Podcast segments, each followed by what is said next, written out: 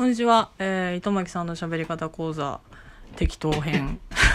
今日も更新していきたいと思います。第3回は体験談の喋り方です。体験談に関してはあの昨今滑らない話とかそういうのもねブームブームも去ってるのかな？わからないですけれども持ちネタが欲しいみたいなね悩みをよく聞くんですよ。ねそのモテたいとかね笑わせたいっていうところで。えー、であったり怖い話がしてみたいとかそういうことでよく相談を受けるんですね。でそういう方たちに一応こういう感じということでいつもアドバイスしている話のそのコツ、まあ、当然と言われれば当然なんですけど、えー、をお話ししていきたいわけです。はい、あの奇跡体験アンビリーバボーって見たことあります？あとあのすごい昔の思いっきりテレビとか。あれその再現 VTR っていうのが出てくるじゃないですか。やっぱりその体験談を話すとなったらああいう再現 VTR を見せるっていうのが一番いいですよね。実際は。ええもうなんか作ってくれるんだったらその方がいいですよやっぱ。うん。でもそのあの再現 VTR っていうのもやっぱそのどう見せたいかっていうところにねその起点を置いてシナリオを作って、えー、なんかそのカット割りして 作ってるわけですよね。でもちろんその理想的なのは自分の体験談を話した時に相手が再現 VTR を頭の中で再生していただけるような話し方なわけですよね。うん、そこは多分共通だと思います長い話でも短い話でも。であの短い話であれば問題がないんですけど長い話ですとどうしてもその「えちょっと待ってなんかちょえそれいつの話?」とかツッコミが入ったりとかするんですよね。近しい人だともうそのツッコミがある関係性で話すんだったらむちゃくちゃでもね全然いいと思うんですけどあのそのツッコミが入らないように話を工夫する必要性っていうのはどうしてもあるわけですよ。でその理想的なのはさっき言ったその頭の中に自分が想定したような再現 VTR が相手の頭の中で再生されるような話し方っていうのが理想なんですけど自分が見聞きした経験映像と相手の再見てほしい再現映像っていうのが違うのって分かります？その時点で。見聞きしたことには自分出てこないんですよね。でも相手があの想像する映像には自分がそこにいるんですよね。映像として。再現 VTR には主人公いるじゃないですか。でも私の見てるせ世界には自分いないですよね。だって私鏡ずっと持ち歩いてるわけではないですから。この辺がですね工夫の一つになります。相手が見ている世界っていうのは自分を含めた全体像なんですよ。なので、あの、自分を含めたっていうところで話をしていく。自分っていうのを、あれを見たな、あれを見たなっていう視界だけをこう追って、えー、話すのではなくて、自分っていう登場人物を頭の中に登場させるんですね。それで映像化して話していくっていうのがコツなんです。再現 VTR ってそういうもんだから。えー、その意味で、まあ、時系列とか、えー、その時のその感情の抑揚であったりとか、そういうことをバランスよく話していくっていう必要性があるんですね。やっぱその、食レポでも何でもそうですけど、ずっとその人の視界だけを追っている食レポだったら、そもそもレポーターがカメラに出てこないので ええ、あのそう、そういうもんじゃないですか。で見聞きしたものを映像化するときに編集するわけですよ相手の映像を喋りで。そういう意識を持って喋ると気が使えるんじゃないかなと思います。でその怖い話も一応その体験談の一つになるんですが怖い話でよくありますよね。これ実は何々だったんですよ。みたいな。これそれ時系列無視ですよね 早く言っちゃう。それ早く言っちゃったら全然怖くないやつじゃんっていうやつを最後に持ってきてるわけですから。うん。だからその、結局時系列通りじゃなくて、見せたい部分を見せるっていうことですよね、映像に。そういうコントロールを、自覚を持って、そういうコントロールをすると面白く喋れるんだなっていうふうに思って組み立てると、えー、体験談っていうのは持ちネタとしてもうまくいきますし、相手が、あ、想像できてるかな、これって思った時に、こう、調整もできるようになるんですよ。あ、ここ分かってない。じゃあ、あ、ちょっと忘れちゃってた。って言って挟み込むにも、あの、映像で、相手の映像にこう、いきなりこう、割って入るみたいな感じで話せば、できるわけ。そんなことね、すぐにできるわけないじゃんっていう人いると思うんですけど、すぐにできるわけじゃないです、これは。私もね、できないです、本当は。うまくできてるかなっていつも思いながらやってますよ。ただその何か体験談を話すときに早送りで自分の再現ドラマを頭の中で再生しちゃうんですよ。で、その再生して、あ、編集、この辺でパパパッと編集したら大丈夫だなっていう映像を作って、その映像、相手が見ている、見てほしい映像を頭の中に入れて喋るっていうことをするんです。絶対に自分が経験した目の映像じゃないです、それは。再現ドラマです。自分含む再現ドラマの映像を流すっていうことです。で、喋りながら相手が想像してくれる、えー、映像をこう、あの、向こう側に見ながら相手がそのワイプでね、その顔が見えてる状態で喋るっていうことは私の癖なんですよ。ええ。あの、そんなことね、すぐにできるわけないじゃないか。できないですよ。できないけど、イメージすることで、えー、変わることもあろうかと思いますので、ちょっと訓練してみてください。もう、なんせその再現 VTR っていうのは自分が見た世界とは違います。相手に見てほしい再現 VTR っていうのは、その自分が見聞きした情報だけじゃないです、やっぱり。そういうこと自覚を持って話すと体験談というのは面白くもできるし、つまんなくもできるわけですね。あの、有名な映画でヒッチコックのサイコという映画がありますけど、あれなんか視界のコントロールで怖くしてるだけよ？結局、だからそこは素晴らしいなと思うんですけど、白黒でね、うん。そうなんですよ。音響と視界のコントロールだけよ。で、しかもね、ずるいのはヒッチコックが、ここでこの後惨劇が起こるんですよねって言って、こう、先にね、こう、見てる側がここ注目してくださいねって罠張ってるからね、あの映画。なかなかよくできてるなと思うんですけど、まあそういうことです。その、見せたくない部分は話さないっていうことですよ。で、見せたくない部分は話さないで、後で種明かしみたいなことをするのが、やっぱそのマジックみたいなね、あの、ミステリーみたいな感じで、えー、取られる話し方になるんですけれども、要するにそういうことです。相手の映像を見て話すってことです。相手が想像している映像を見ながら話すっていうことです。で、組み立てるときには自分の頭の中で一旦早送りするってことです。パパパパパと早送りして、ここでこうしてこうしてこうしてこうして、あ、こういう映像にしようかなって言って話すっていうことです。できないよ。そう簡単には。私もできないよ。概略として覚えておいてください、それは。で、この体験談の話し方っていうのは、もちろんその種類がたくさんあるので、この手の体験談の話し方とか、その、ちょっと細々と、えー、この後喋っていく、心づもりではいます。ただその大枠ではそういうものだっていうふうに今日は捉えていただければと思うんですよ。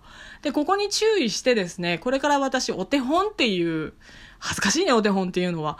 あの、こういう話し方もあるよということで自分の体験談を実際に話してみようと思います。皆さんの頭に映る映像というのをコントロールしながら話をします。で、その上で、えー、もちろんその喋りですから、原稿なしですから、あの、間違えたって言ってその巻き戻したりとかすることもあるかと思うんですけど、最終的には種明かしというのもします。えー、ここは見せなかったんだよ。という部分も話して、えー、下げをつけて終わりにしますという話し方します。えー、参考になればと思いますので、それをちょっと聞いてみてください。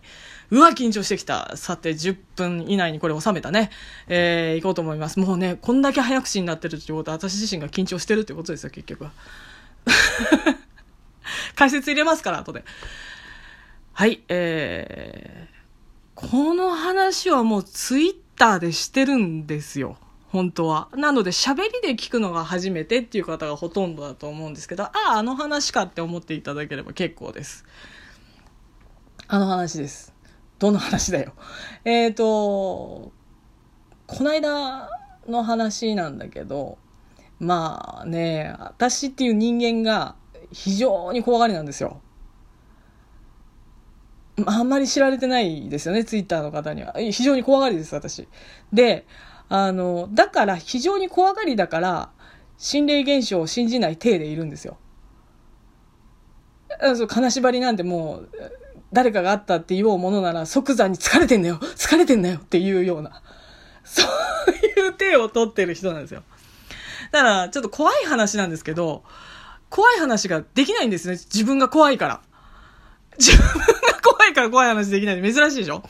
でもちょっと今回はそれに挑戦していこうかなと思ってる次第です。ええー、怖かったからね、非常に。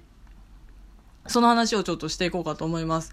あの日付がね、多分2月のね、初め1日ぐらいだったと思うんだよな。2月、あ、そうだよ、2月の4日ぐらいだったかな。あの、ネットフリックスがね、あの、契約開始の日だったんですよ、その日は。もうこ、今日からネットフリックス見れる、みたいな。新しいなんか機械買うと無料期間がついてくるってあるじゃないですか。もうまさにその日で、今日から映画見れるっていう日だったんですけど、この日はね、夜更かしできない理由があったんですよ、実は。これね、ほんとね、あの、次の日に提出する書類を私がなくしてしまったっていうのが理由なんですね。いや、あの、探したんですよ。その日の前日まで私は、その、結構探した。でも見つからなかったんです、もう。でも、もう無理だと。再発行してもらおうっていう判断をしたんです、私。その、ネットフリックスが 見られ始める、その12時から見れるっていう日にね。そう。もう諦めたんですよ。だけど、その次の日に提出するから、もう一回その再発行の手続きよろしくお願いしますって一応言ってはあるけれども、もう向こうさんも直前まで探してくださいね、みたいなこと言ってきてるわけですよ。じゃ見つからないっていう、このモヤモヤ感。で、それはね、私の寝不足の原因になりうるんですよ。で、寝不足した状態でそういう怒られるっていうようなやつをやっちゃうと、もう、多分テンパるから、あえて寝るんですね、そういう時って。でね、そのね、予定がね、昼からだったんですよ。あの、その、多分怒られるっていうのが。だから午前中は探そうと。ね、前の日はできるだけ寝ようって思ったんですよ。ただネットフリックスの契約が始まる12時ぐらいには起きてなくて、もうとりあえず早く寝て、早く起きて探して、で、あの、直前まで探したんですけどっていう体で行こうと思ってたんですよ。ねもう小学生みたいでしょ？うん。で、そんなんでですね、まあその、ネットフリックス12時からだけど起きないぞと思って、もうむしろもう眠くなってきたと思ったら即寝ようと思ってた時間がね、8時ぐらいだったんですよ。早いですよね。まあその日はあんまり予定も入ってなかったし、8時には寝れるような状況だったんですけど、いくら年寄りと一緒に暮らしてたって、年寄りだってまあ8時以降起きてますよ。さすがに。だからもう早めにご飯作って、で、私だけ食べて、まあリビングに年寄り残して で、部屋に入ったってことです。まあその、洗い物よろしくね、みたいな感じで。で、私の部屋っていうのがね、リビング直なんですね。リビングの、その、側のところが、リビングと繋がってるわけじゃないですよ。一応その、あの、現代的な襖が 現代的な襖で区切られてる私の部屋がリビング即なんですよ。で、あの、だからもう、よろしくねって言ったら即部屋に入っちゃうみたいな感じですよ。だからその部屋に入っても、ちょっとカチャカチャ音がしますよね。ご飯食べてる。ええ。まあそんな中で、えー、もう寝るって言って寝たわけです。で、ただ8時ぐらいに寝、寝始めたらどうしたって12時ぐらい起きるんですよね。まあ、あの、私そんなにね、長いこと寝れない人だから、12時ぐらいにやっぱ起きるんですよ。うん。で、もうその頃は、まあ、年寄りと暮らしてますから、年寄りは寝てます。で、私の部屋の隣が、結局直リビングなんですけど、隣がうちの父親の部屋なんですよ。寝息が聞こえるような状態ですよ。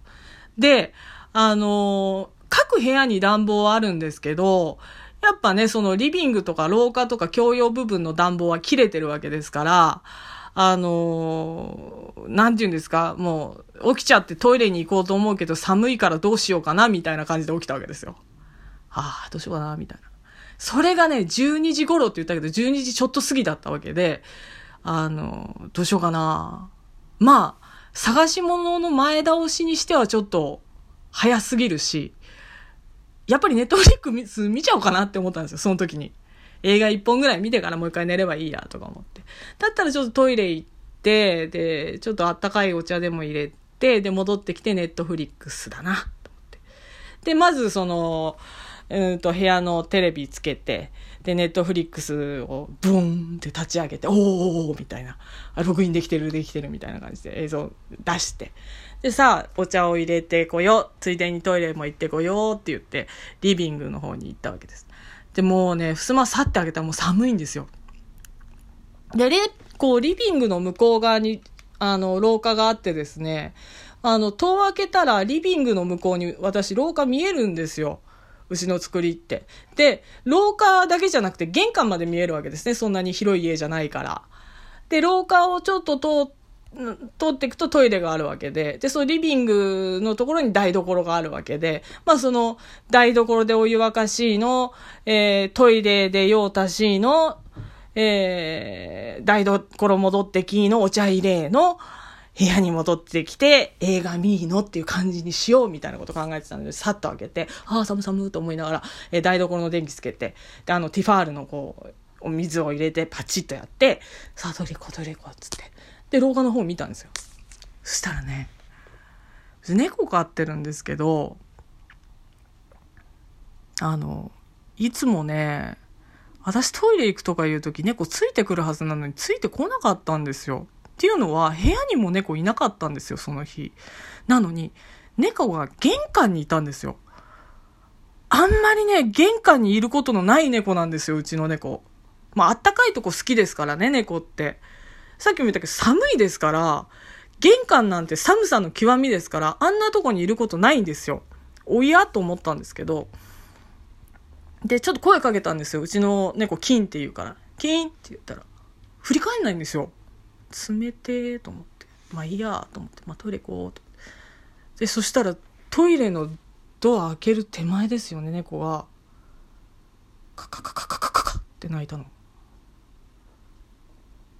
と思ってまあそもちろんあの多少その常夜灯みたいな電気ついてるんですけど、まあ、薄暗いですから部屋全体は台所の電気つけてもリビングは薄暗いですから、まあ、台所もね、折り戸で区切られてるから、あんまり光漏れないんですよ。でもその薄暗いところに、カカカカカカカって猫の声が聞こえるんですよ。で、猫の目って光るから、こっち見たらわかるじゃないですか。こっち見ないんですよ。玄関の扉の方に向かって、カカカカカカカって鳴くんですよ。いや、怖い怖い怖い怖いと思って。怖い怖い怖い怖いって思ってもうなんもう真っ白になった状態でもう急いでトイレの電気つけてトイレにバッて入ったんですで大体皆さん同じこと想像すると思うんですけどよく言うじゃないですか人間が見えてないものが見えることあるって動物がそういうのあるじゃないですかちょっと浮かびますよねそれはやっぱでこのカカカカカっていう鳴き方はなんかね、見えてる時に鳴く鳴き方なんですよ。カラスとか、鳥とかね、見えてる時にカカカカカってうちの猫鳴くんですよ。だから体調悪いわけじゃないんですよ。なんか見えてるんですよ、絶対。で、そんなにトイレの壁も厚くないし、ドアもそんなに厚ぼたいものでもないから、トイレに座ってても、まあ、別に便器に座っててもですよ、猫の、うちの猫のカカカカカカカっていう鳴き声が聞こえるんですよ。もううわうわわわと思って。わなんかいるやつだなんかいるやつだって心の中では思って。でも外側では何もないさっていう体ですよ。でうちトイレにねあの鏡あるんですけど絶対鏡見ないようにしましたよね。怖すぎて。映っちゃうかもしれないじゃん。だから怖い怖い怖い怖いと思って。見ないようにして。であのもしもねそこに何かいるようだったら起きてる人間がいますよ。あのなんか用があるんだったら私がその何かいろいろと終わってからしていただければ結構ですよっていう合図だと思って私がする合図っていうのは何かに対して。ちょっとトイレのあのトイレットペーパーのをちょっと乱暴にこうカラカラカラってやってみたりとかあの勢いよく水を流すっていうのをやってみたりしたんですよ。でもまあちょっと出るの怖いっていうね。でしばらくいたんです。怖すぎてトイレに。そのカカカカカが止むまでいようと思ってところがねずっとカカカカカが止まないんですよいやこれはもうあの移動されたらアウトじゃないですかもし玄関にいるんだったら廊下方面まで来られたらアウトだと思って、あ、こ、ここにいちゃいけない。閉じ込められてるのと一緒だ、ここと思って、よくあるあの、ホラー映画で入っちゃいけないところにいるパターンだと思って、ガチャってそのトイレ急いで開けて、電気もちろん消して、もう急いで台所に行ったんですよ。台所もう電気ついてるから。で、うわあもう怖い怖い怖い怖いと思って、もう本当にもうお湯をこう、あの、マグカップ入れてお茶入れてもうすぐ行こうと思って。そしたらね、まだお湯沸いてないんですよ。いやいやいや、3分か5分はいたろうって思ったんだけど、だティファールのポットで私お湯沸かしてますから、あれ90秒で沸くはずじゃないですか。まだ沸いてないんですよ。ありえないと思って、もう本当にカチ、カツカツに熱々じゃなくていいから、もうお茶入れてもう、もうダメだ、もう早く部屋に入ろうと思って、あの、もう本当、まだそのランプがついてる状態なのパチッとその無理やりその、なんていうんですか、オフにして、もう急いでその自分の気に入ってるマグカップも用意してあるから、あの、ほうじ茶のそのピティパック入れた、まあカフェイン気にしてね、ほうじ茶を入れたティーパックにザッとお湯注いで、もうシャシャシャですよ。ほうじ茶のその色つく程度シャシャシャってやって、で、あの、マグカップ持ってもう即部屋に入ったんですよ。でああ怖い怖い怖い怖い怖い怖い怖い怖いと思ってであもうネットフリックス見ようと思って気をそらそうと思ってでももう何かいるかもしれないっていうのがもうもうそれにとらわれてしまって怖くてしょうがないからあのネットフリックスに集中できないんですよ何見ようかなっていうのにも。でまあそう、隣の部屋がうちの父親の部屋なので、あんまり大きい音出すと起きちゃうからっていう理由で、テレビにそのすごい長いヘッドホン挿してるんですね。長いコードのヘッドホン挿してる。全部 Bluetooth にしろよっていう話なんですけど、長いコードのヘッドホン挿してるんですよ。で、え、まあそれをこうつけて、で、も何でもいいやと思って、海外ドラマ一回見たことあるやつを再生したんですよ。まあネットフリックスじゃないところで見たやつなんですけど、まあとりあえずこれを流そうと思ってヘッドホンつけて流したんだけど、あのその再生するまでちょっとなんか時間あるじゃないですか静かな時間が。その時に気がついたんだけどカカカカが止んでるんですよ。猫のカカカカが。いやいやいやいやいや近づいてんじゃんと思って玄関にいないっていうことは玄関から出て行ったかこっち方面に追っかけてきてるかどっちかじゃないですかいやー無理だと思って、これはもう寝たふりしないといけないやつだと思って、そばにいるんだったら寝たふりまで行かないとなんかされるって思ったんです。直感的に。で、ヘッドホンつけたまんま、そのまんま布団に入ったんですよ。で、もう目開けるのも怖くなっちゃって、そうなったら。で、私、横になると、そのテレビが見えるっていうベッドの置き方してないんですね。私寝ながらテレビ見るっていうことがあんまり好きじゃないから。どっちかというとベッドの端に座ればテレビ見れるっていうような作りにしてるんですよ、わざと。で、だから、あのー、なんて言うんですか。もう本当に画面見ないで音だけ聞くような状態ですよ、ネットフリックス。で、布団かけたんだけど、目開けちゃダメだって思ってるじゃないですか。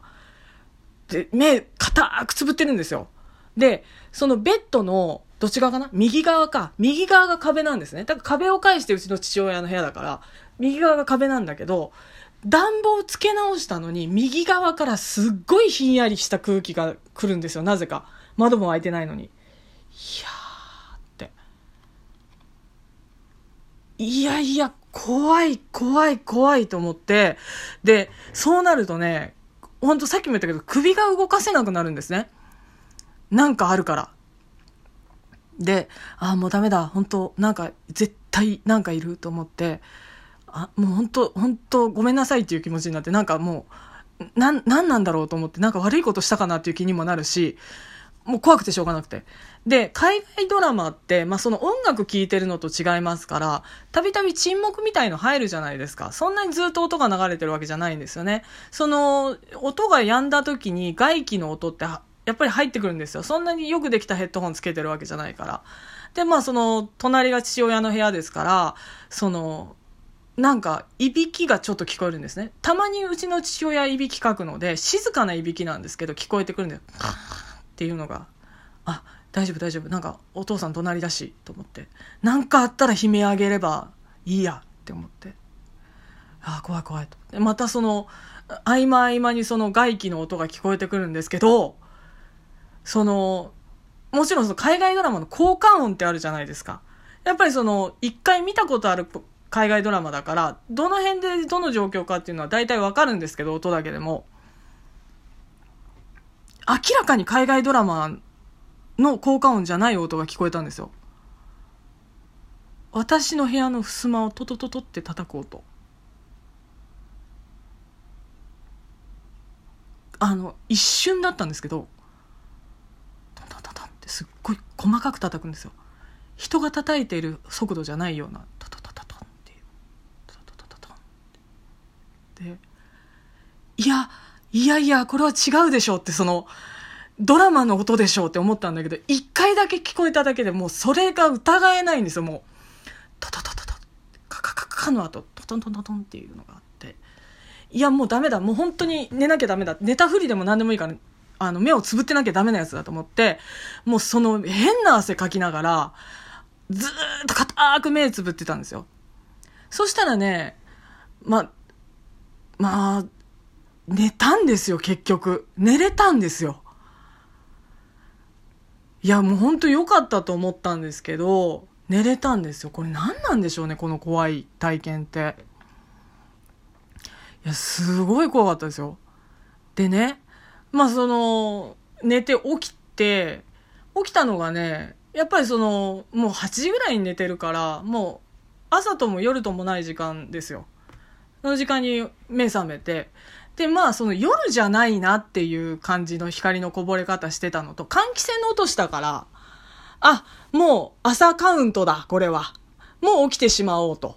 で、それでまあ、最初に話したね、その前倒しですよ。探し物の前倒しししちゃおうって思ったんですよ。でも、いや、ほんと怖かったから、もう、なんていうのかな、それを脱した時の爽快感たらなくて。ああ、怖かったみたいな。で、あのー、起きたんですよ。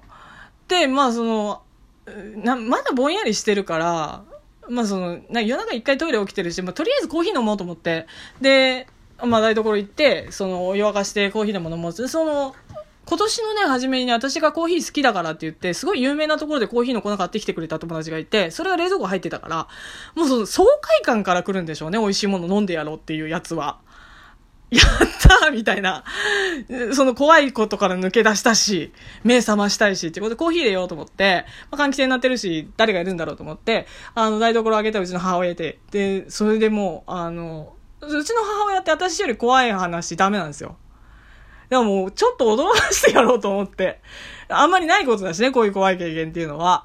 でも、お母さんいたから、お母さんすげえ怖い経験した、つって。して、言ったんですよ。で、うちの母親ってね、起きちゃうと、台所に入るときにはもう洋服なんですよね。で、洋服でエプロンバシッとしてさ、タバコ吸いながらコーヒー飲んでるんですよ、大体。で、その日もコーヒー、インスタントコーヒー入れてたから、あ、お湯沸いてんだと思って。で、粉のそのいいコーヒーは飲まないんだよ、うちの母親って。ネスカフェとかの粉のやつだから。うん。で、それ飲んでたから、お湯沸いてんの？つったらお湯沸いてるよ、つって。で、すげえ怖い経験したんだよ、私。って言って冷蔵庫開けて、あの、コーヒーの粉取ってフィルターを探すの引き出しとかガチャガチャ開けて。そしたら、うちの母親が、お前こんな時間に何やってんの？って言われて。で、いや、それどころじゃない。すごい怖い経験したんだ。つって。で、あの、前のめりで話そうとしたら、うちの母怒っちゃ、怒るっていうかね、あの、なんだ、お前ほんとさ、こんな時間に怖い話とかじゃなくて、もう一回ぐらい寝ろよって言われて、明日聞くからみたいなこと言われて。いや、ほんと怖かったんだよ、つって。で、何してんの？とりあえずって言われたから、いや、コーヒー飲もうかと思ってって言ったら、うちの母親コーヒー入れてくれるって言って、そう、うちの母親コーヒー入れるの上手なんですよ。あ、本当に？なんか言って。じゃあちょっとマグカップ持ってくるわ、なんか言って。あの 最初から持ってこいよって話なんですけど、ほら、お茶入れたのがあったじゃん。じゃあそれをちょっと、あの、湯水でちょっと、えー、じゃあ頼むわって言ってで、コーヒー飲んだらまた寝られなくなるじゃんって言われたから、いや、いいんだよ、その、明日ちょっと、出さなきゃいけない書類なくしちゃったからこれから探すって言ったんですよ、うちの母親に。したらもうやめろって言われて、あの、お父さん寝てんだから起きるって。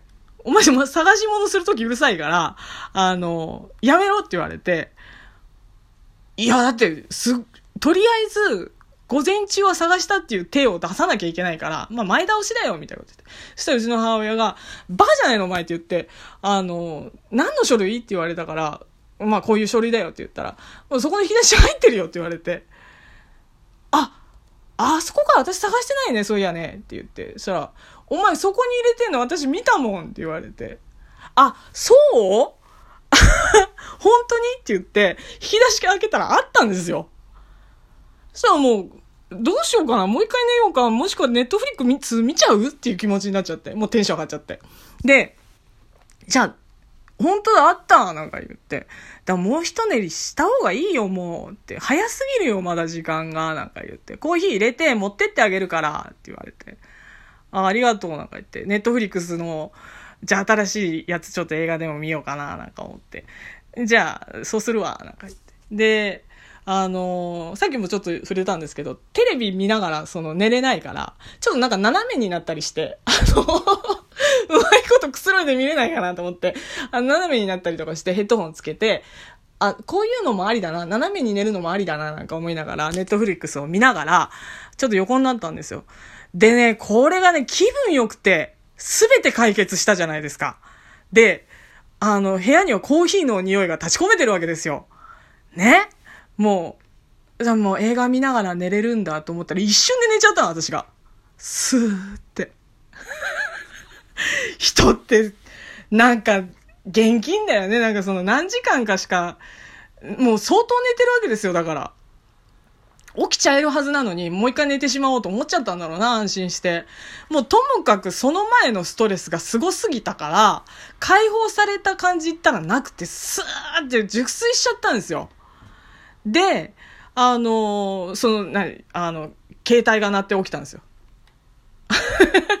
前の日にセットした携帯がなんかすごいけたたましい音が鳴って、あの、起きたんですよ。で、あーっと思って起きて、あの、あ、あ、そうか、いいんだ。その書類見つかってんだと思って。で、あ、コーヒーと思って。うちの母親がコーヒー入れてくれたはずだから、コーヒーと思って、見たらね、サイドテーブルのところに、マグカップ置いといてくれたの、うちの母親が。で、あの、ああ、ありがたいと思ったんだけど、もうそ、もう相当寝た感覚があるから冷めてんだろうなと思って、飲んでみたらコーヒーじゃないの。お茶になってんの。で、あ、そっかと思って、私ね、12月ぐらいから具合悪くしてて、コーヒーあんま飲んじゃいけないことになってんのと、うちの母親って、あの、そういう意地悪するんですよ。寝ろっていう時に、コーヒーって言ってるのに牛乳入れたりとか、お茶入れたりとかするんですよ。だあの野郎と思って。で、まあいいや、なんか思って、あの、マグカップ持って、ちょっと、何やってんだよ、本当に、と思いながら。まあいいけどねって思いながら、じゃあネットフリックス全然見れなかったな、なんか思って、あの、もう一回それつけて、今日、パッと午前中もう一作品とか見れるんじゃないの？みたいな、ちょっと検索して、で、あの何見ようかな、なんか思って。で、あのちょっとウキウキしたまま、ちょっと、今度はちょっと朝だからトイレ行きたいからトイレ行こうと思って、立ち上がった時に、思い出したんですよ。うちの母親は3年前に死んでるんです。あと思って。お母さん死んだんだそういえば。ってあれ？誰？そしたら。何これ？と思って。でゾワゾワゾワって一旦寒気したんですけど決して悪いことではなくていやまさかなと思って母親が言った引き出し開けたんですよ。あったんですよ書類が。あったんですよ。で、